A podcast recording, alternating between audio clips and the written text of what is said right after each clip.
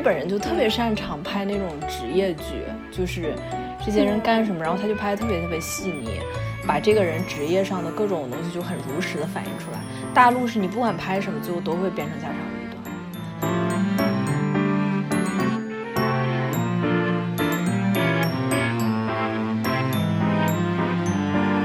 所以你这样说就特别像，比如说那个《灌篮高手》，啊，就是我我我没这看过种你 知道。高手，啊这样子啊，咱俩涉猎的范围真是呃完全不同没有任何交集可以说。对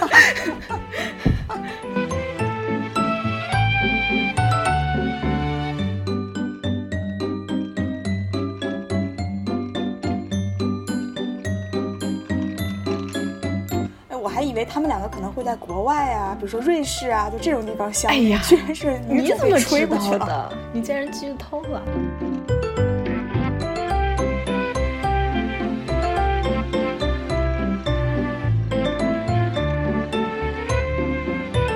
就这几个人，他们都是那种，就是家里面什么要为弟弟买房子，然后就不停的掏钱，啊被父母掏空的那种感觉。啊，伏地魔是吧？对，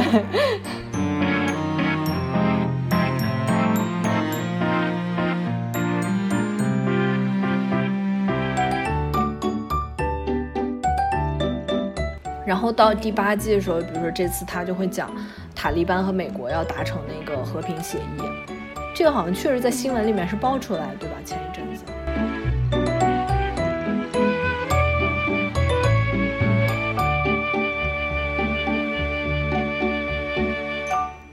家好，欢迎收听本期的三人成虎，我是花青。大家好，我是杂艺。这期节目又是只有我们两个人，是，主要我想嗯讲一讲，呃，我今年上半年看过的剧。嗯，上半年其实还没有完全，还没有完全过去。结束。对但是我发现杂艺看了好多剧 其实其实也没有很多，啊，对对，就是跟我相比稍微多了一点点。嗯所以你上半年完全没有看吗？我上半年，到目前为止吧，应该说对我应该是一部剧都没有看过。啊，你这样一说，真就哎不对不对，在那个就疫情期间在家会看电视，嗯，但是电视上看的都是一些老剧嘛，就都是看过的。啊，什么《康熙王朝》《大宅门》啊然后还有《甜蜜蜜》，呃，这个算稍微新一点，没有那么老，但也挺老的，就邓超、孙俪演的嘛。啊然后还看了什么剧，就是电视上播什么剧，就大概看两眼这种，没有专门去在电脑上找。就是哎，对，就是什么呃，青海卫视，然后宁夏卫视，天哪，就就处于这种。嗯对我新的剧是就是到目前为止真的是完全没看过。嗯，可能确实你比较忙碌。对，因为我特别怕，就是一开始看的话，你就停不下来，就会想嗯继续追下去，所以就真的是完全不看，就可能看一看综艺，因为综艺就一一期看完了就结束了，嗯，就这种状态。我有时候会停那么一阵子不看剧，但是一阵儿不看就会想，就会特别想看，而且我总会觉得，如果不看一个就是这种有艺术价值影视作品的话，好像是觉得生活里面缺点啥。啊，对，就感觉必须好像每周得有那么一个小时、两个小时，最起码得坐下来看一个剧。所以我就基本上，所以你是专门对我，所以我的生活一直 要追剧，就是一直 要有这个剧的伴陪伴。是专门空出来一段时间去看吗？还是说吃饭的时候顺便看一看？啊，这个也是我待会儿要谈到的。像像我今天要说，一共是六部剧嘛，是我从今年一月份开始看的。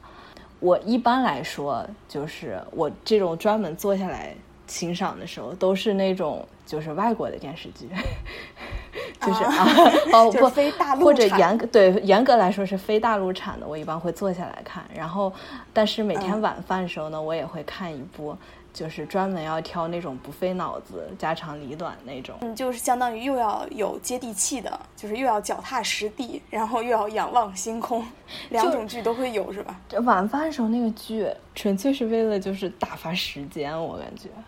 啊，就而且不知道你欣赏这个艺术价值。对对对，呃，然后我这次呢，就是就是也说这部《安家》，就是因为是我感觉看过的质量比较高的国产剧。一般来说，真的就感觉，呃，就是看了以后觉得真的是，真的是感觉我国国产剧的质量现在实在是有点，呃，太低。就是好不容易感觉能出那么一两部还不错的。行，那我们就从头开始说吧。行，那我就按时间顺序说了。好好的。哎呀，我发现我这个人涉猎还挺广的。这个六部 剧包含了日剧、韩剧的日剧、韩剧、美剧、台剧、台剧，然后大陆大陆剧，对吧？实在是现在港剧示威了，不然应该也有港剧是吧？我从来没有看过港剧，其实。这样吗？就小的时候。就 TVB 那会儿广就是港剧非常火的时候，你也没有看过吗？我我听很多人说过，但我从来没有看过。哎，我插个题外话，就我印象最深的一部港剧就是《天地男儿》啊，那个应该是九几年的一部电视剧，你知道吗？对你，你看这些电视剧都很奇怪，就是感觉是你还是很小的时候。对对对，我电视剧涉猎基本都是在。这个小学前就幼儿园、小学，然后初中阶段这个时候，就是《天地男儿》是六十三集，我记得印象特别深刻。你想九十年代六十多集，当时真的就是鸿篇巨制了，这种感觉，特别长的一个电视剧，就感觉那个主角都活了几十年讲的。然后主角是郑少秋，然后还有张智霖，像什么古天乐呀、张家辉啊、轩轩，嗯，那个。还有什么？就是感觉就汇集了 TVB 一群那种群星璀璨在那部剧里边，嗯，其实还挺好看。好的，我这个插播结束了，这期还是交给杂艺。好的，对，推荐一部老剧。好的，呃，当然我都是追赶潮流的啦，我这六部剧里面基本上都是 新的。嗯嗯，所以我看的第一部剧是《东京大饭店》，这个其实是去年年底开始看的，是去年十二月份出的吧？这个应该是。然后这是一部日剧，嗯，感觉这部剧就是秉承了日剧一贯的那种热血风格，就是一群人聚在一起干一件事儿，然后这件事儿就是这里面这件事就是他们要开饭店，而且要拿米其林的星。所以就演大家是怎么样在一起热血的，每天筹划菜单呀，然后怎么样彻夜不归，然后就是最后达到了这样一个目的。而且像这种热血日剧，一般就是不管这个情节有多么的不合理，最后他们一定会达到自己梦想中的那个 结果。就是这群人新开了一个饭店，然后有各种嗯不顺利的事儿，但最后他们还是拿到了米其林三星。嗯，对，这个剧应该阵容算是比较。感觉比较好，因为有那个木村拓哉，你知道木村拓拓哉吗？我知道，但是说 说句实话，我真的 get 不到他的颜，我没觉得这个人帅啊，怎么会成为这个全亚洲或者甚至全世界偶像这种？对，其实我看这部剧之前我也不了解他，因为我其实看日剧比较少，嗯嗯，能感觉到他身上是有股魅力的，因为就是这部剧里面他已经应该五十多岁了吧。但是还是能感觉到他是男主吗？对，他是男主。然后呃，但然后看他年轻时候照片，确实能够感觉到，确实是非常帅。嗯，对。然后因为应该也是因为有木村拓哉，所以这部剧其实呃，应该是在日剧里面算是非常受关注的吧。所以这这个电视剧有多少集？这应该是一部十一集的吧？一般来说，日剧都是十一集。对。就每集也是差不多四十五分钟这种，四十分钟。嗯，东京大饭店一般可能可能要五十分钟到一个小时。八点八分豆瓣，哦，单集是六十分钟，然后一共十一集。对，而且就是这个剧有点像我们之前，我我们上两集不是和鸡腿子聊到那个美食嘛？就是说日本有很多这种电视剧专门拍美食的，比如说那个《孤独的美食家》《深夜食堂》。孤独美食家。对对对，他就有点像那种，因为他会专门给那个他们的菜品镜头，食物镜头。对对对，然后会然后会就是演示他做饭的那个就是那个样子，然后就看到他把食材都放进去的那种感觉。而且就是这部剧，它那个你知道米其林那种饭，它不是都感觉就是那种分子料理，就是特别精致的那种，就是特别嗯。嗯就很复杂做起来，就那一小点儿。对对对，一点点，然后但是做起来特别复杂。嗯。它这个剧它是有原型的，就是他真的请了东京的两家米其林饭店，然后参考他们菜单，所以他在给镜头啊、给那些菜品各种就是拍摄的时候，其实是他们是做了相当的这个背景调查，就是就感觉是非常真实的一个东西，是特别特别专业。就是其实，嗯，就是那个菜他也会给一个对对对镜头，然后对他会给很细致的描述。嗯，因为我觉得就 是。大陆的国产电视剧，那个菜基本就是一个摆设。我我这样说，就是像日本人就特别擅长拍那种职业剧，就是这些人干什么，然后他就拍的特别特别细腻，把这个人职业上的各种东西就很如实的反映出来。大陆是你不管拍什么，最后都会变成家长里短。对对对，是你一说这个，我想起又一部非常古早的老的电视剧，叫《女人不哭》。你说这些电视剧，我从来都没有听说过。是女主是田海蓉，男主是邓超，然后男二是贾乃亮，女二应该算汤唯，其实是。你知道这部剧有多多老了吧？我不知道。这里面的女主是开饭店的。嗯。就是也是一步步从就是小摊儿摆的小摊儿，然后小的那种饭店，然后一步步做到一个大饭店的这样一个程度。但是它基本不讲那个菜是怎么样的，主要讲的还是女主的这种奋斗故事，就完全脱离了菜。但其实它实际上也是在开饭店。嗯，对，这个真的是国产电视剧都是这样。嗯，这个真的是 开饭店的，真的是讲米其林各种很专业，所以而且他会讲米其林怎么评审。就是一般一般会是，比如说两个人来，一个是像在东京的话，就一般一个是日本人，一个是外国人，然后然后怎么样，每一轮都是怎么样进行的。反正如果你想知道米其林怎么评星的话，可以去看这部剧，真的是非常非常专业。嗯，哎，其实就是一个相对来说是一个职业剧，职业剧，对，嗯，然后这个。像它评分八点八，但是我感觉它应该是就是就日剧这个范畴来说的，就是我我觉得普遍来说日剧属于比较沉闷的那种，就是嗯。嗯，在制作上我觉得肯定是不如韩剧和美剧嘛，所以它八点八分的话，其实不意味着它特别特别好看，但是我觉得我后期追下去主要是觉得里面的饭挺好吃的，挺好看的，而且而且你也很想知道，就这帮热血的人最后。啊，就是是怎么样达到这个目标的？就是你知道他们一定会达到这个目标，你知道他肯定成功，对对对，一定会成功。但是你想看着他怎么成功，所以你这样说就特别像，比如说那个《灌篮高手》啊，就是我我我没看过，你知道高手啊？这样子啊？咱俩涉猎的范围真是完全不同，没有任何交集，可以 说。就也是就是非常热血，然后要拿冠军啊，怎么？虽然他最后应该是没有拿冠军，全国冠军，但是还是有一个比较就是热血的那个过程。对，就是还是在追求看那个过程的。嗯，所以这部剧我觉得我们就可以这样带过了，就是也不算特别特别精彩的一部吧。然后第二部看的就是那个应该是过年的时候吧，看的韩剧《爱的迫降》，你听过这个剧吧？应该。嗯。我好像没听过，这个剧还挺有名的，其实，对，因为它的这个题材还比较奇特。你知道，就是韩剧现在拍这个爱情故事，不是就感觉要拍出花儿来吗？就是因为那个传统的那种狗血剧情，比如说什么谁患上白血病，谁失忆了，对，这种已经不足以名，就是满足这些观众了。所以他们现在就是探索一些比较奇特的领域，比如说一三年的那个《来自星星的你》，就是要和外星人谈恋爱。就是 就是这个男主和女主之间这个障碍必须现在设置到无限越来越大。对对对，然后嗯，还有就是一五年时候比较火那个什么《太阳的后裔》，那个也是什么？哎，这些我都没看过，虽然我都听过。对对，这都是比较大火的韩剧嘛。嗯。然后呃，那个是和什么维和部队的呃士兵，那维和部队可能就是类似于在什么。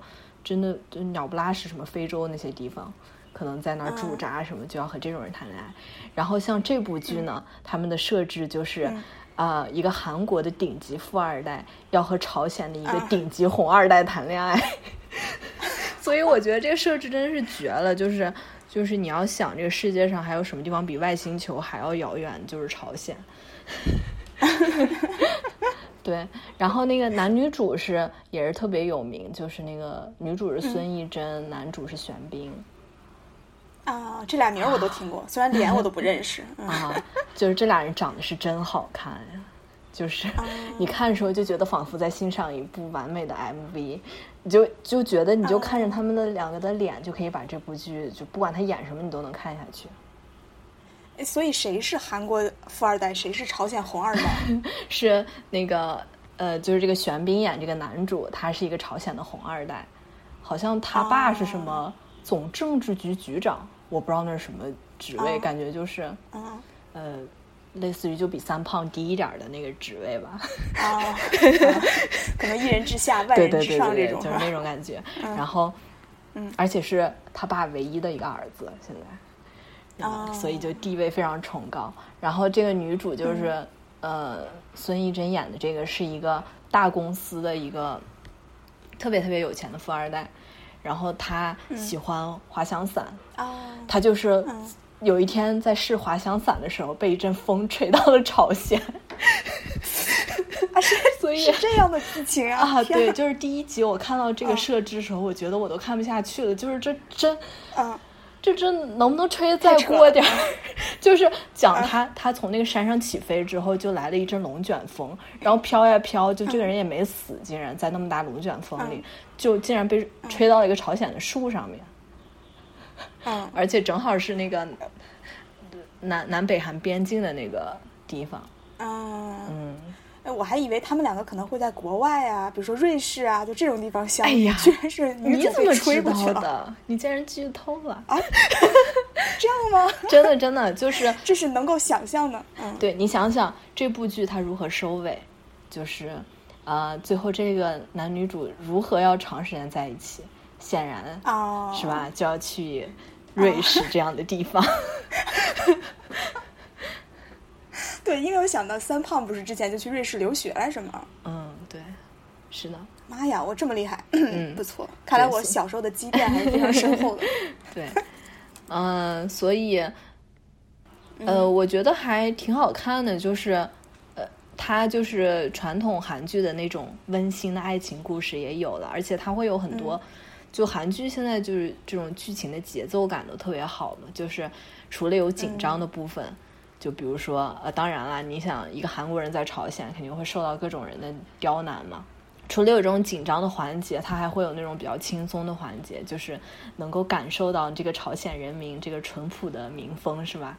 而且就是他会有那种，我觉得他这个剧就是会满足你很多关于朝鲜的想象，就是你会想象朝鲜人可能什么都没有见过，然后他们一旦。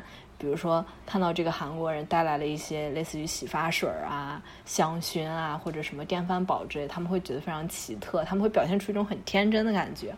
而且这里面还会讲，比如说有些朝鲜人可能也看韩剧，然后他们他们就是那种 就是被韩剧感动的稀里哗啦呀，然后什么也追星啊，就是那种好像是他把这种就所有人对于朝鲜这种想象给具象化了以后，你觉得还？看着还挺有意思的，嗯，而且有时候韩国人对朝鲜人的想象，对对对，是的，而且有时候你会觉得好像还有朝鲜民族那种家国情怀似的，就是就是你还挺为他们这个民族感动的，最后就是，啊，对你就会觉得他们是好像确实好像还有点悲壮的感觉，就是这两个国家离得这么近，却没有办法很正常的。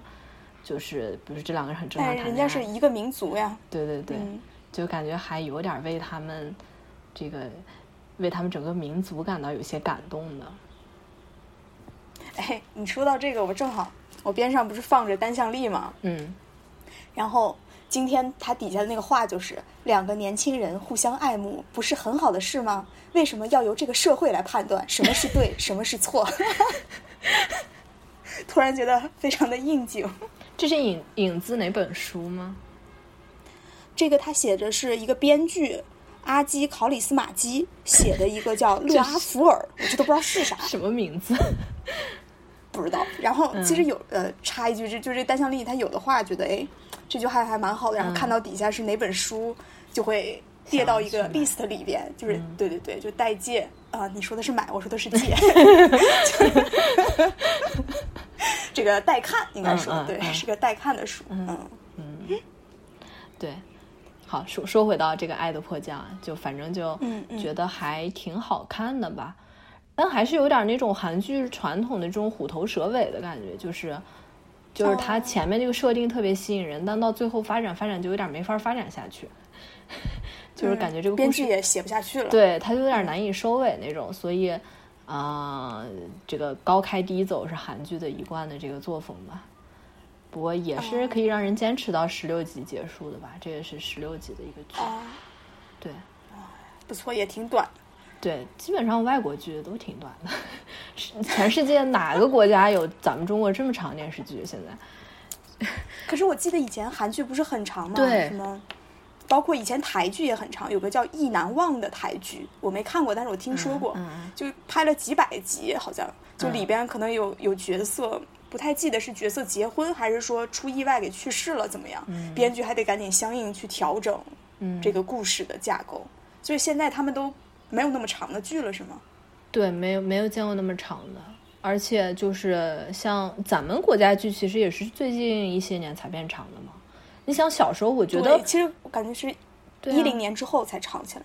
嗯，我不知道他们现在可能这个级数和是不是卖钱吗？对对对。嗯，哎，嗯，总之，我觉得这个演员的演技的话，哎，对，就是这部剧演完，突然又冒出一大堆人喜欢玄彬，就是男主角。不过这也是哦，你知道韩剧一贯作风啊，就是演一部剧火一个男主角，对，有主角光环嘛，而且对对对。是玄彬多大年纪了呀？他，嗯，我觉得他火了多少年了吧？应该也。对他，我感觉他应该有四十岁左右吧。我没有查过他的年龄，但是说实话，我真的觉得他，他虽然穿着那个朝鲜的军装非常帅气，但是他真的演技挺差的。这样子，对，我不知道会不会有女观众，就就是女听众对这个感觉不太满，就是对我说这句话不满。但是我确实不得不吐槽，就是孙艺珍每次哭的时候，我就觉得她这个演技真是非常自然，她眼圈就很自然的红了，然后收放自如。玄彬真的有时候他那个悲痛啊，让我觉得他就是根本就没走心，然后 感觉就是让我一下跳到这个剧情以外了。但是感觉大家可能就是看他演会跳戏啊，对，尤其到后后面有一些部分，就是他需要情感迸发的地方，明显他就没做到。嗯。但但是感觉大家但是有这个，对有这个主角的光环在，其实是包括我想到去年看那个《亲爱的热爱的》，嗯，这个剧我看这个剧也是因为工作原因啊，并不是自己 要去看。然后男主是李现嘛，不知道你看了这个剧没有？呃，我没看这个剧，但我知道李现特别火。对李现，其实我看剧外他的各种采访之类的，我还还蛮。不至于很喜欢，但是觉得还不错。就是这个男演员，觉得还是比较有脑子，在想事情的。但是他演这个剧最后的部分，也是有个情绪要爆发的地方，就是要哭嘛。实在是太出戏了，就根本不像在哭，而且就觉得是强行，就哭也哭不出来那种感觉。对，可是还是不影响他，因为这部剧一下子突然爆火。嗯，真的就是这个情节给这个男主加了一些光环在这上面。是的。嗯，OK，那这部剧就差不多了，是吧？嗯，对。然后，那说说第三部。对，第三部是那个台剧《想见你》，这个是我看到好多人都在说，对，很火，很火。对，这个你也知道对吧？你大概了解他在讲什么？因为知道知道，因为这部剧结束之后，当时朋友圈简直被刷屏了，就是被两首歌，一个是伍佰的《Last Dance》，对，一个就是那个。呃，叫八三幺，就是那个乐队的《想见你想见你想见你》，就这两首歌一直都在热歌榜上就很高的位置嘛。这样，嗯，所以我才知道的。嗯，对，其实我是对，就像就像我说，其实我一般来说，在这个欣赏这个艺术作品的时候，我一般不太愿意欣赏这个华语电视剧。然后，但是这个剧是别人推荐给我的，我一看以后觉得非常惊艳，就是。呃，其实去年我也尝试看过一部台剧，叫那个呃与恶我们与恶的距离。啊，对，贾静雯那个，对对对，其实那那部剧当时我就发现台剧的制作水水平之高，就是我其实没有怎么看过台剧，但是我一看，我天呐，我发现现在华语剧可以做到这样的高度，让我觉得还比较震惊。嗯，但是那部剧我没有，我并没有看完，因为就是那个太沉重了嘛。这个想见你。有很多人说什么只要要头几集都要熬过去，然后越到后面才好看。但是就我来说，我在第一集的时候我就觉得这个剧非常好看。就是呃呃对，而且它这个台台湾的那个集数和就是大陆上映的那个集数好像是不太一样，就是相当于它是把一集台剧拆成了两集在大陆播放。就是这部剧，因为。一集太长吗？还是怎么？我我不知道，就这个剧台湾应该是十三集吧，然后在嗯呃大陆是二十六集嘛，所以哦对，所以你可能会觉得某些集它结尾时候没有那么抓人，或者这一集相对来说比较平淡。然后我看的就是台版的，所以我当时没有这个感觉。它一集也就一个小时左右。嗯。对，然后这个剧不是豆瓣都给到九点二了吗？然后就每天都是一帮人在豆瓣上吵吵说这个想见你是不是过誉了？就其实我觉得像第一集它也是相对平淡，但是你已经能看出这部剧它的制作是比较精良的，就是它有一个地方，它有一些细节，就是比如说开篇它就有点类似于《盗梦空间》那种感觉，就是梦中梦，就是一个人惊醒，我发现他在梦里，然后又惊醒，而且它中间有一个就是这个女主。她她摁电梯往上走，然后她那个正好她那天过生日嘛，然后编剧就把那个她每一到每一层打开电梯打开的那个时候和她每一岁的生日就是结合起来，比如说她到二十一层打开就是她过二十一岁生日的那个场景，她到了二十二层就是又一年，然后那个心思我觉得也比较属于比较巧的一个。就是比较小的一个细节，但是我感觉还比较巧思，因为你要在相对平淡的这个情节里面能拍出相对抓人的东西，我觉得这可能是一个方面吧。就是它有这些剪接啊什么的都比较顺畅，而且它能够在就是相当于你坐一部电梯的时间，就把它好多过去的事情都描述了一下嘛。我觉得算是一个还不错。还有另外就是这部剧感觉它的那个音乐特别好，就是。我感觉台剧的 制作水平真是太高了，就是，就是你想现在大陆剧，你能想到几部就是为这个电视剧量身定做那么两到三首歌，而且每一首都好听的，我觉得还挺少的。就是大部分，但是影视剧 OST 其实火的还可还比较多，你像《凉凉》《三生三世》里面那个啊，但一般好像是片尾曲，凉凉，一般会火一首歌，我觉得。嗯，是像去年《亲爱的热爱的》也是火了一首《无名之辈》，嗯，就非常火，真的是。但台剧这次其实火的也就是两首嘛，一个《Last Dance》，一个是《想见你想见你想见你》，对，应该就是这两首火起来了。但是它这个里面应该还有几首 OST 都非常好听，一一首比一首好听，真的。就是我我感觉就非常非常惊艳，而且这个我觉得它这个。这部剧最强的还是在编剧的功力上，他讲的这个故事，其实，呃，你要是去把它定性的话，可能是一部，嗯，奇幻爱情剧，就是它的设定是可以时间穿越的嘛，然后在时间穿越中，这个男主和女主就是发生这个爱情故事，而且他这个关键是这个编剧的逻辑非常的严谨，就是因为像这种剧，一般你都要给一个设定，就是比如说他要怎么穿越。穿越的时候肯定是有一些触发的机制，以及就是，嗯，它有一些非常严格的东西在里面，以及这个时间线最后可能会乱掉。像像一般这种奇幻的这种剧，可能到韩剧和美剧里面，到最后就会变得，就会变得这个脑洞就会变得非常的飞，就是你就觉得根本就不知道抓不住它这个本身的这个到底是一个什么样的逻辑了，它可能会衍生出很奇怪的东西来。但是这个部剧里面。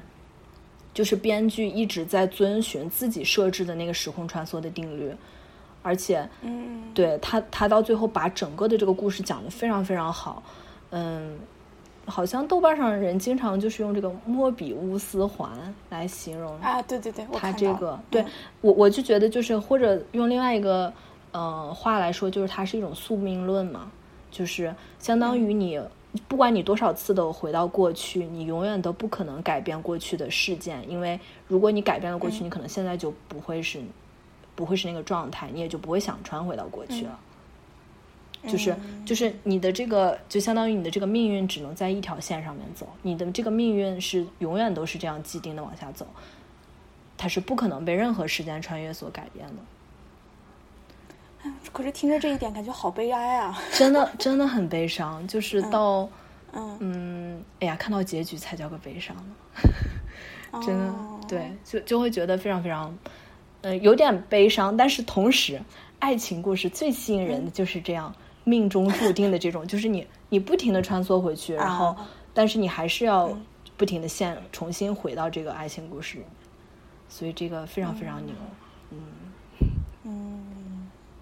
是，在我印象当中的台剧还是以前 古早的偶像剧，但的确从去年那个《我们与恶的距离》开始，就是大家就觉得哎，台剧的这个制作真的是非常厉害了，已经，嗯。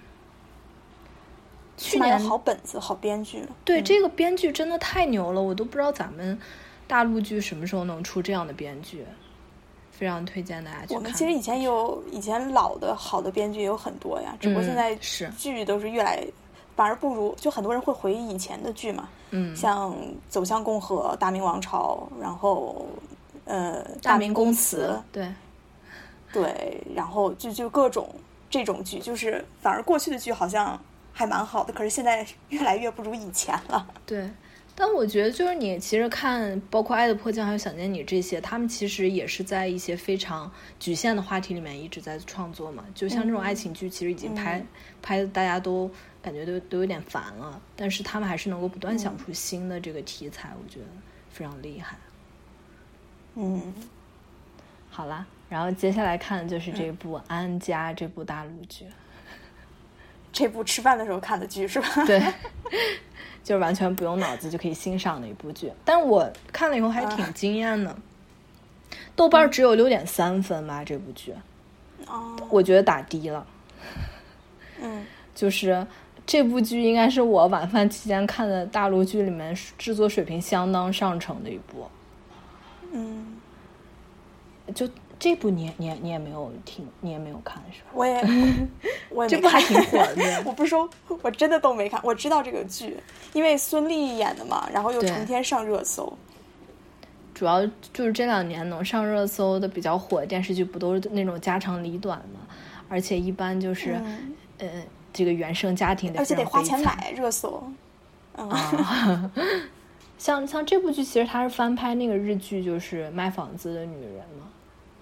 呃，但是那个原原剧我没有看过，当时好像也挺火的。他就是讲这个房产中介怎么样给别人卖房子，然后，呃，这期间他就是，当然了，就是国产剧一贯作风，就是必须要把这些人的家长里短全都演一遍。啊，对，所以你就是不仅能看到房产中介的日常职职业生活，你也可以看到各种家长里短，而且上热搜一般都是因为这个。主角他必定有一个不幸的原生家庭，然后一般都是 对，就就你想这两年什么都挺好里面那个是吧？那个苏明玉，苏明玉对，然后还有包括那个嗯，都呃那个欢欢乐颂，对对，就这几个人，他们都是那种就是家里面什么要为弟弟买房子，然后就不停的掏钱，被父母掏空的那种感觉。啊，伏地魔是吧？对，对，就是这种。嗯，但是就特别奇怪，这种剧一拍，一旦拍涉及到这个话题，就一定能在中国火，感觉还挺神奇。那说明，我觉得中国人可能本身就这个事儿，的确是一个痛点吗？算是，就你一提，绝对是有人会响应，然后会衍生出很多话题。嗯。但其实我们可能没有切身感受。对啊，难道不大家都应该是独生子女比较多吗？不，我觉得那可能这部剧它的受众本身就是九零前，啊，就是那些有这个兄弟姐妹的这种。零零后应该不会看这种剧吧？零零后哦，不知道，不了解零零后在做什么。对啊，对，就可能这部剧受众本身它就是年纪稍微大一点的，会有切身体会、会有共鸣的一波人吧。嗯，或者说是愿意为这波人发声的那些人。对，但反正这个剧吧，就是感觉，哎，就就是感觉。就是掺和了很多这些东西，然后就变得比较，所以就相当于本土化做的比较好嘛，加入了这些情节，而且看他那个样子，好像还要拍下一部。嗯，那这部剧讲的这种房产中介的这种职业生活，这个描述的细致吗？有很空洞吗？嗯，还行，就是，但是它跟日剧肯定是有不同，就是日剧是，它肯定是要给你。作为一个职业剧，他肯定要给你讲这个房子的，比如说户型啊，为什么适合这个人啊，就是他肯定要讲很多这个。但在这部剧里呢，你看房子可能就是一分钟的事儿，大部分时间都在讲这个家庭是有什么困难啊，对吧？还有他们这个手头是不是有一个不太很难卖的房子，为什么就正好能够卖的卖给这个人？他就是讲这些故事，还是脱离了房产中介这个职业，对，还是架空的是吧？也没有很架空，就是他还是讲了一些。这个东西，但是他肯定讲的不够细吧？我觉得还比较有意思的是，他这个房产中介他们不是有个办公室嘛？然后就是有几个人在里面，呃，感觉这个团队的这种感觉还挺就是挺温馨的。我就感觉一般来说，就是像韩剧啊、日剧比较擅长做这种，就是几个小几几个小人物之间，他们彼此之间比较温馨的那种紧密的情感。这个我感觉国产剧好像不太能够刻画这种。情感在这部剧里面，就是就感觉，嗯，大家大家还都非常团结，然后也非常非常温馨，彼此在一起，然后你看的时候，你也能够产生共鸣的那种。嗯，其实港剧就非常擅长之前做这种职业剧嘛，像医生啊，我记得小时候看过《人心人数》，就是讲讲大夫、医生的，然后包括很多警察的各种剧，嗯，就这种职业类的，其实港剧会做的很好。这样。我完全没看过广港剧。嗯，去年其实我看过一个短暂的看过一个，也是这种讲房产中介的，叫我的我的真朋友。嗯，你知道谁演？是邓伦、Angelababy 还有朱一龙演的。我听说过，这个是港剧啊？啊，不是不是，这是国产的嘛？嗯嗯。我是说这部剧是也是讲房产中介的。嗯。太差了，真是！我不想说，我是真的还挺喜欢邓伦和朱一龙的，才看的这部剧，实在看不下去。我到后后半截我就弃剧了，已经就完全跟房产中介关系，他也是讲，的确有有一些感觉他在努力的讲这个卖房子的事情，嗯嗯，但是就非常不接地气，就很很悬浮的那种，嗯，就感觉是歪歪拍脑袋讲的这个故事，嗯，反正实在是太差了。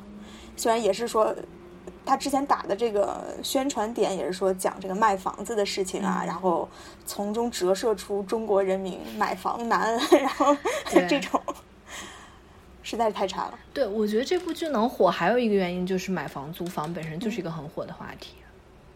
嗯，是，就现在人们就每一个中国人可能都要考虑的一个点，对对对对，嗯，所以这部我觉得算是挺不错的国产剧。还，嗯，还可以看一看，不过就太长了。这部剧五十多集，可怕。对，现在电视剧都是让人劝退，简直。以前我觉得四十集就算很长了。对啊，现在都是动辄就是五六五十集往上走，基本上是。嗯，然后下一部，下一部是那个一个美剧叫《国土安全》。这个剧，这个我听说过。这个剧时间真的已经太长了，我得查一查它第一部是什么时候出来的。我大学时候就应该在看这个剧了。嗯，是，所以我也听说过嘛，难得我听说过。这个剧它已经拍到第八季了。哦，对，你看一一年是第一部，然后它基本上可能就是每年一部吧。哎，它这种剧。会就是主角会变吗？嗯，最主要的人物不会变，但是相就是有一些你会觉得他是相对来说可能在某几集里面属于主角的那种人，但是他会死掉。就非常可怕。他就有点像《权力的游戏》那种，就是，嗯，你你可能先追着这个人讲故事，然后讲着讲着，啪嚓他就死了，你就觉得自己一点心理准备都没有，然后镜头他就转转向下一个，以下一个人物为中心，他可能会有点这样。但是这个他还是有一个主线人物的，嗯。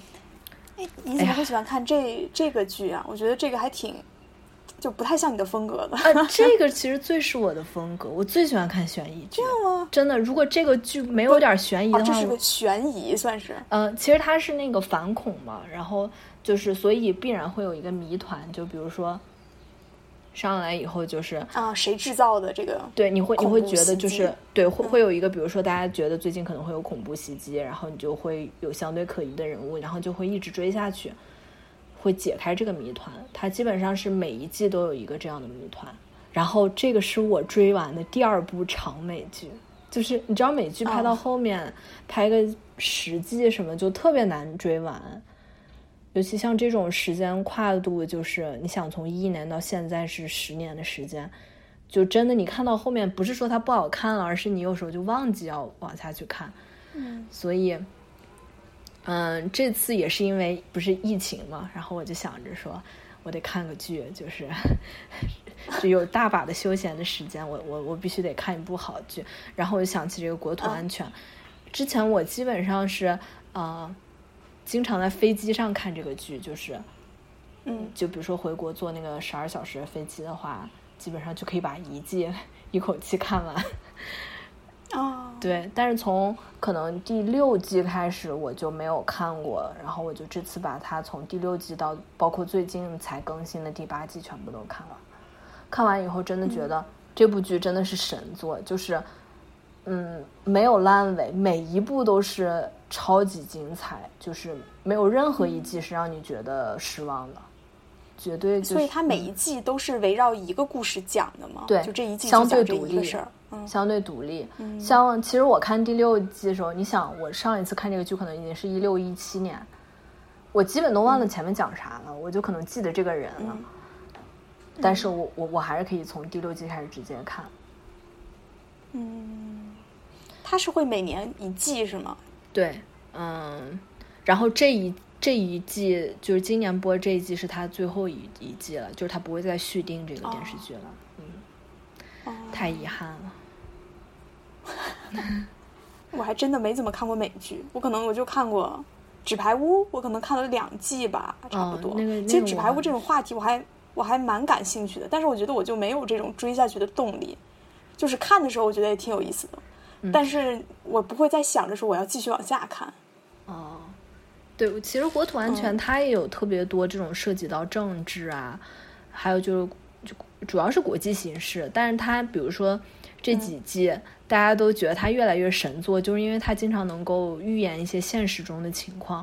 比如说他第六季的时候，他是演那个有一个美国有个女女总统，他可能当时是预测希拉里会当选，所以他就是拍了这么一部。但是 最后希拉里不是没当上嘛，但是他还是放出来了，就会你会看到这个女性当总统的时候有种种。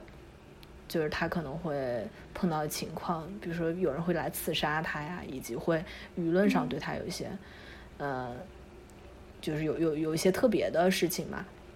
然后到第八季的时候，比如说这次他就会讲塔利班和美国要达成那个和平协议，这个好像确实在新闻里面是爆出来，对吧？前一阵子。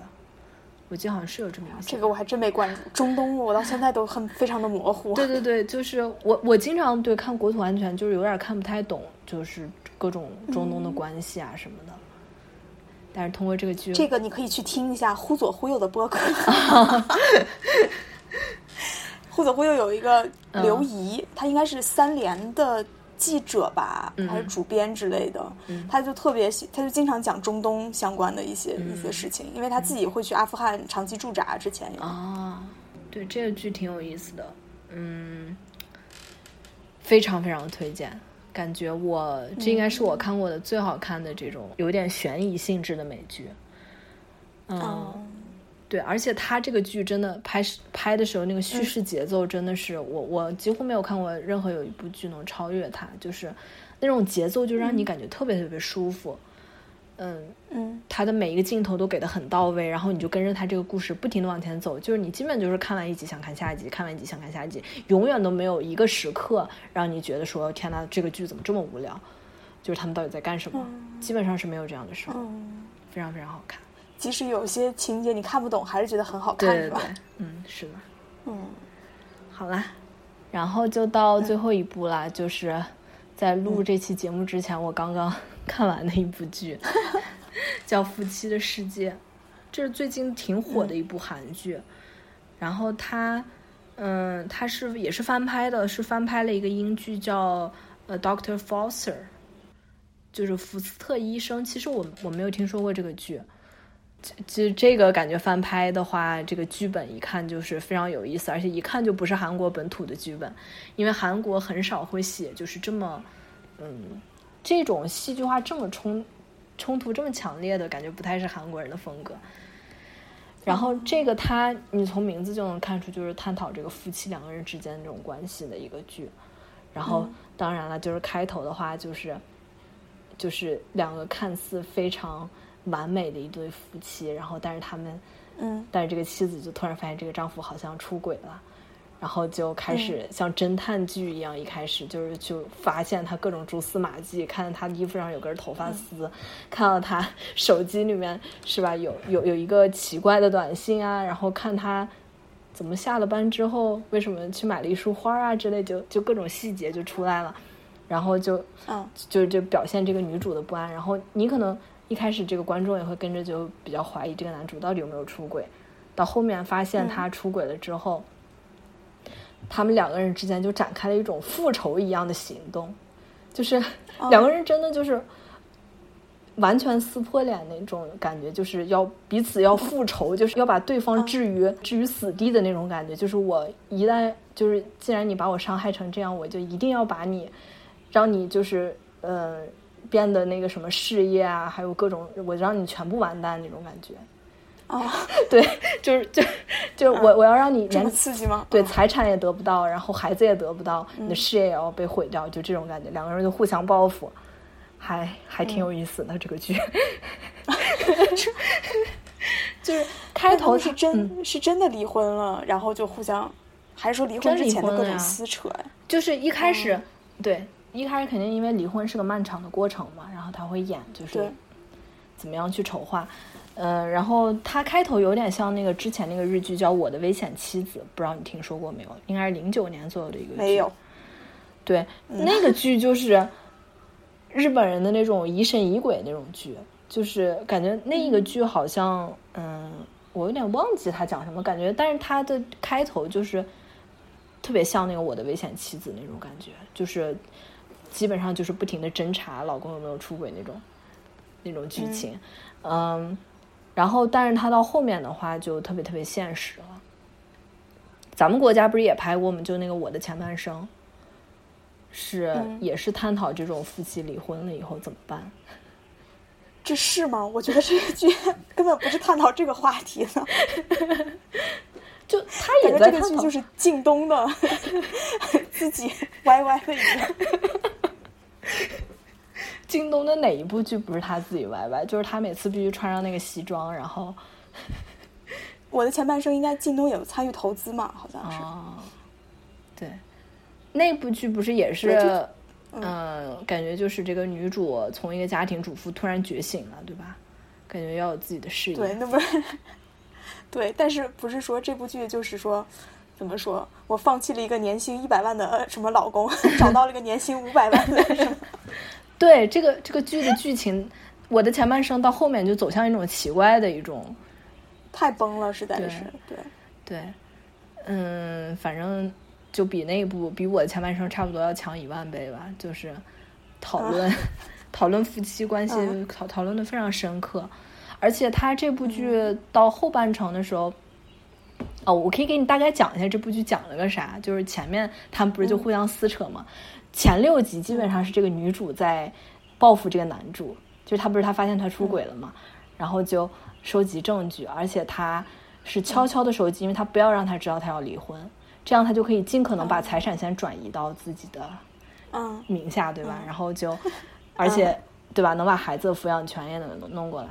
基本上前六集就在讲这个，然后这个男主就非常落魄，相当于被赶出去了，只好和那个小三在一起。到后面后面的六集呢，就是第七呃，到后面六集就是这个男主突然就是呃衣锦还乡了，就是他本来被赶到另外一个地方，然后这个男主突然就梳着大背头，穿着风衣，然后就衣锦还乡，带着那个小三 就回到了他们原来住的这个城市，就开始男主对于女主的报复。加接下来差不多就有六集在讲这个，这个女主被报复到几乎丢掉了自己医生的工作，然后还落魄到差点跑到海里自杀，而且这个儿子的养育权也基本上丢掉了。然后最后三集呢，就是就是那种大快人心的那种路线，就是小三发现这个男主也不怎么样，就是这个男主被两个女女性所唾弃，然后最后这个男性呢就。走上了一个非常落魄的这个道路，最后事业也没有了，然后孩子也都离他而去，身无分文，就是漂泊在汽车旅馆周围，变成一个非常惨的人。嗯，对，差不多就是这么一个剧情。他他就是后半部分就是嗯，这个男主回来以后，对于这个小孩的描写，我觉得比较好，就是因为其实。我感觉现实中也是，一旦离了婚的话，对这个孩子的抚养权争夺感觉是比较比较激烈。然后这部剧里就讲他们这么激烈的时候，这个小孩是怎么怎么想的。然后他就这个小孩就是进入非常矛盾的这种状态，而且发展出很过激的一些行为吧，就是感觉还挺可怜的。然后但是也也也就是觉得挺现实的。这样一说，感觉真的是一个非常现实的剧，并不是。大陆剧里面经常有的这种，要不然是团圆结局啊，要不然什么这个男主幡然醒悟啊，要不然怎么怎么样的。当然，韩剧它最后还是要追求相对团圆一点的那种结局的。但是我感觉在这部剧里面，因为它是翻拍，所以它已经有相当多那种英美的、欧美剧的那种，就是很风格，很对，很激烈的这种风格。哎，他这个男女主大概讲的是多大年纪的人的事儿？三十多岁吗？嗯，对，四十多岁吧，应该。那个女主四十多岁了，对，四十多岁，然后他们孩子大概是上初中吧，就是十二岁左右的那个年纪。嗯。然后那个演员，那个女演员金喜爱，应该已经五十多岁了，但是她看着特别特别年轻，感觉她只有三十多岁的样子。反正就是非常美，嗯，对，这个也是，就是说，感觉现在就这种五五十多岁这种，就是中年中年女演员，就是没什么剧可演嘛，所以感觉就是在国内的话，尤其这个空间还是非常小。包括就我今天说到第一部那个《东京大饭店》，里面就是和木村拓哉搭档的有一个那个女主角。也是一个主厨，好像是叫早见伦子，我我不记得，但我不记得那个演员的名字。那个演员当然也是五十多岁，也是看着和三十多似的。我觉得这些日韩的人，他们这个皮肤简直保养的太好，就是完全看不出来他们已经五十多岁。那你看，就是我国 国内的这些女演员不也是吗？那五十多岁有一些四十多岁的像二十似的。哦，那倒是，对，嗯。嗯，这还是会注重保养的嘛，女演员。嗯，不过就是看他们有没有合适的戏可演了。对，好啦，所以这就是今天跟大家分享我上半年看的六部剧。嗯嗯，感觉你还是比较追求这个有点欣赏艺术欣赏价值的这些剧的，不像我以前看的不知道都是些什么剧。你应该是因为加班加太多，所以只想看点不用过脑子的剧。但是最近都连剧都不看了，真的是，嗯，觉得一追就没个头，主要是国产的这种。你可以去看一下《想见你》，我觉得，嗯，但《想见你》大概我都知道是啥了嘛，是吧？啊，虽然可能看这个剧和你真对你真正看这个剧和你看那些梗概介绍那些是不一样的。对对对，《想见你》真的值得一看。国土安全，感觉你是没时间看了。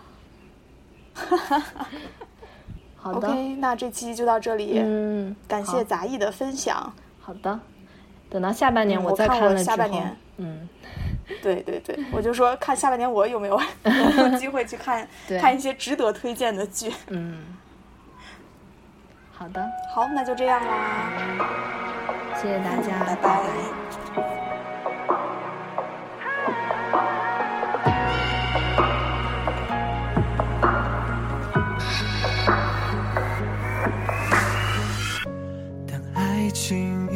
成遗迹，用伤心刻画成回忆，想念几个世纪，才是刻骨铭心。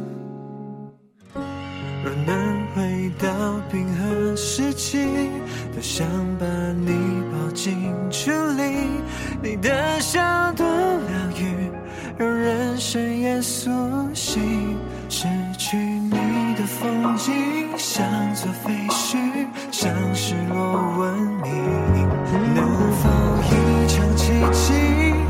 眼神坚